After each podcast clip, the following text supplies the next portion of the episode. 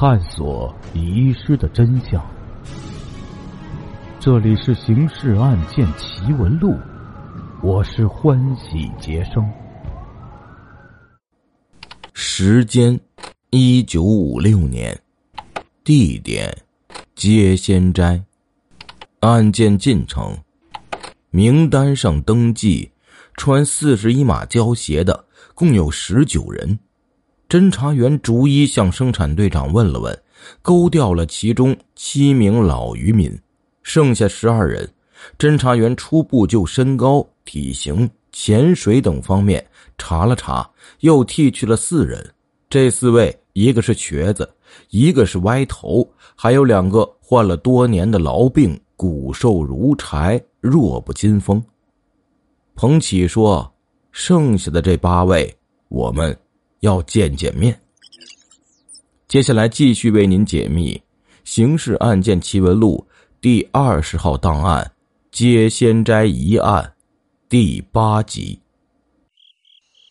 生产队长以省里派人来了解合作社情况为名，通知这八位四十一码参加座谈会，自然还是另有十数名男女社员陪绑的。侦查员中属总军械部保卫部的小方最具风度，便充任省里来的干部主持座谈会。他坐在那里，就渔民的生活、生产、作业安全、疾病治疗、家庭收入、子女上学等方面的情况提出问题，请与会者发言时，彭奇、小玲正坐在下面逐个观察八个四十一码。主要是看体态是否与六月三十日晚上警卫战士小朱看到的那条黑影相符。与此同时，生产队长陪着省厅侦查员老黄和县局的三名侦查员走访八位四十一码的家庭，以胶鞋厂师傅做设计新产品调查的名义，将他们的所有布鞋进行比照鉴定。一共鉴定了十九双布鞋，均与带去的鞋模特征不符。侦查员一圈子兜下来，无功而返，回到生产队队部时，座谈会亦已接近尾声。彭启听说他们未发现线索，便写了张条子，让生产队长把八个四十一码中体态与案犯相像的三人留下来。说来也巧啊，这三位正好是八人中穿布鞋来开会的。鞋厂师傅便请他们配合脱下鞋当场鉴定，结果是三双均与鞋模痕迹特征明显不符。当晚，侦查组四人和县公安局三位侦查员就住宿在何家帮生产队的仓库里。七个人讨论了好一阵，想到一个可能性：会不会案犯在作案后把那双布鞋丢去或者销毁了呢？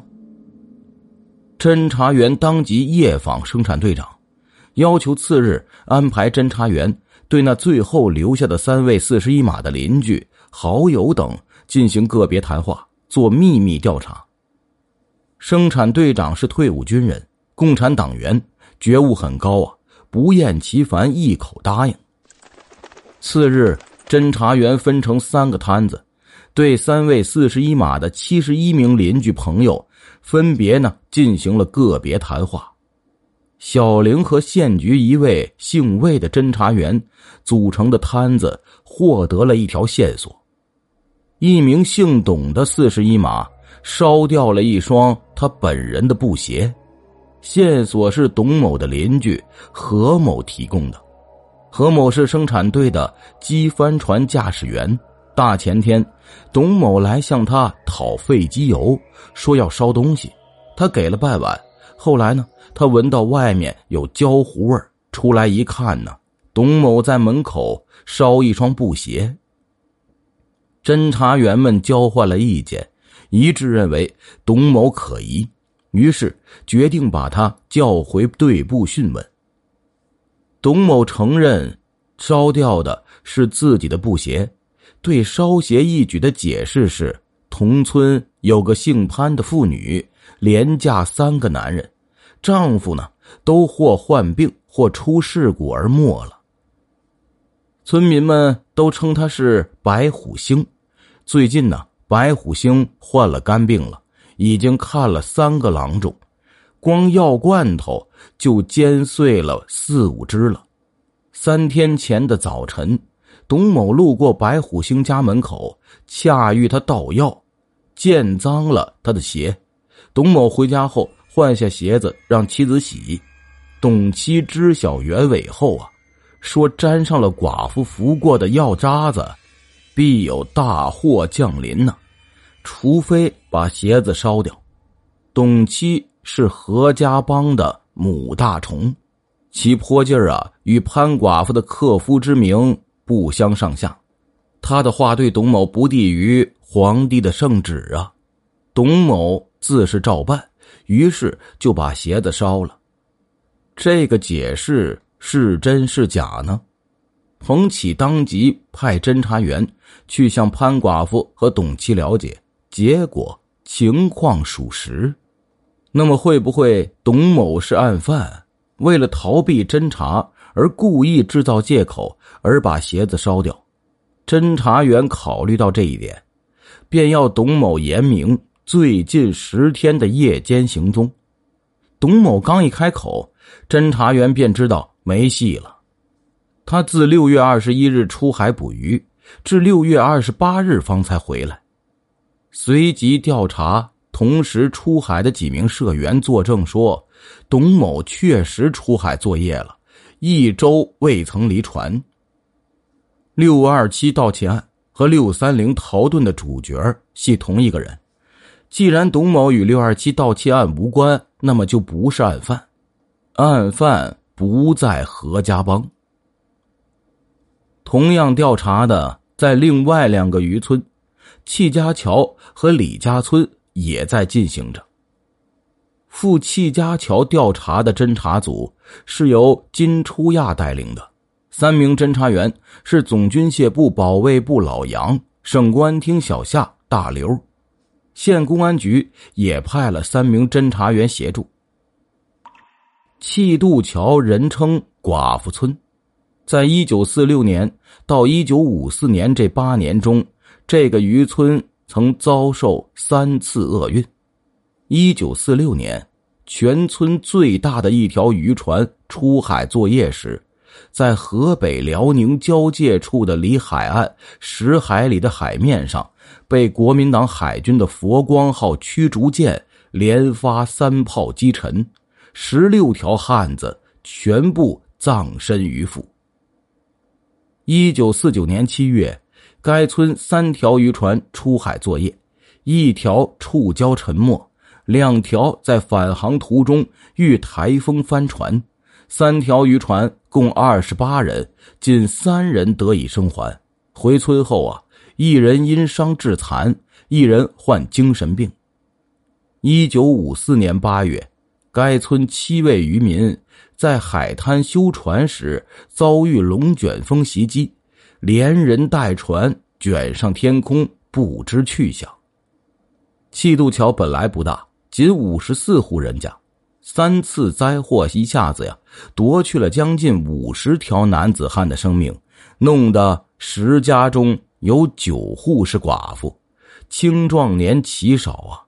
侦查组开进去，一上来也是查布鞋。不料出事邪魔一报尺码，接待他们的生产队长却说全村无人穿四十一码的。金初亚一怔，想了想说：“这样吧，你把全村男子全部集中起来，我们以鞋厂产品设计人员搞调查的名义查一查。”生产队长自是说好，当下把人叫来，一共六十一个人，三分之二。是五十岁以上的老头十几个是十六岁到二十岁的小青年二十岁到五十岁的青壮年没几个。侦查员给他们量了一下，果然没有四十一码的。一个老头问生产队长：“这几个公家人干啥呀？”生产队长也不清楚来人查鞋子的用意，但他听乡政府干部啊说过来的是公安人员，警察进村那自是来查办案子，但必须严格保密，所以含糊其辞道：“哎，他们来调查产品。”金初亚想，此事靠生产队长不着，那只有靠群众了。便朝省厅侦查员大刘使了个眼色，大刘从挎包里取出复制的鞋模，放在桌上。老人家呀，您知道这村子里有人穿这种尺码鞋子的人吗？那老头还没开口呢，旁边另一个秃顶老汉脱口而出：“俺村有呢，二赖子的脚就这么大。”侦查员闻讯大喜呀。一问，马上查清了二赖子的底细。二赖子名叫戚树发，二十六岁，他就是前面说过的，一九四九年七月那次海难事故中得以生还的三人中的一位。二赖子在翻船时左手受伤，在海里带伤挣扎了三天四夜呀，奇迹般的游回了家乡。但由于疲劳过度，身体抵抗力大大降低，手上的伤口感染恶化，无法医治，只得截去三根手指。二赖子经此劫难，对出海畏惧似虎，加上左手的一半功能已经丧失了，也不能出海作业了。从此便再也没下过海。二赖子是单身汉。年纪轻轻，自己糊口方便，不下海便上山，在村子后面的奶子山上搭了个窝棚，买了杆猎枪，置办了猎具，做起了猎人。二赖子练过武术，身体强壮，枪法又准，一个人在山上日子过得倒也滋润。他隔三差五的下山，把打得的猎物托人捎带去县城去出售。或者以猎物和渔民们换一些海鲜，带上山去下酒。侦查员分析，二赖子能在海里待上三天四夜，其水性那自然出类拔萃。练过武术，且又在山上生活多年，靠狩猎为生，身形动作自是灵敏轻巧，身高脚长，又与案犯相符。此人值得怀疑呀！听众朋友，我们今天的故事就讲到这里了，感谢您的支持与帮助，并且感谢您的收听。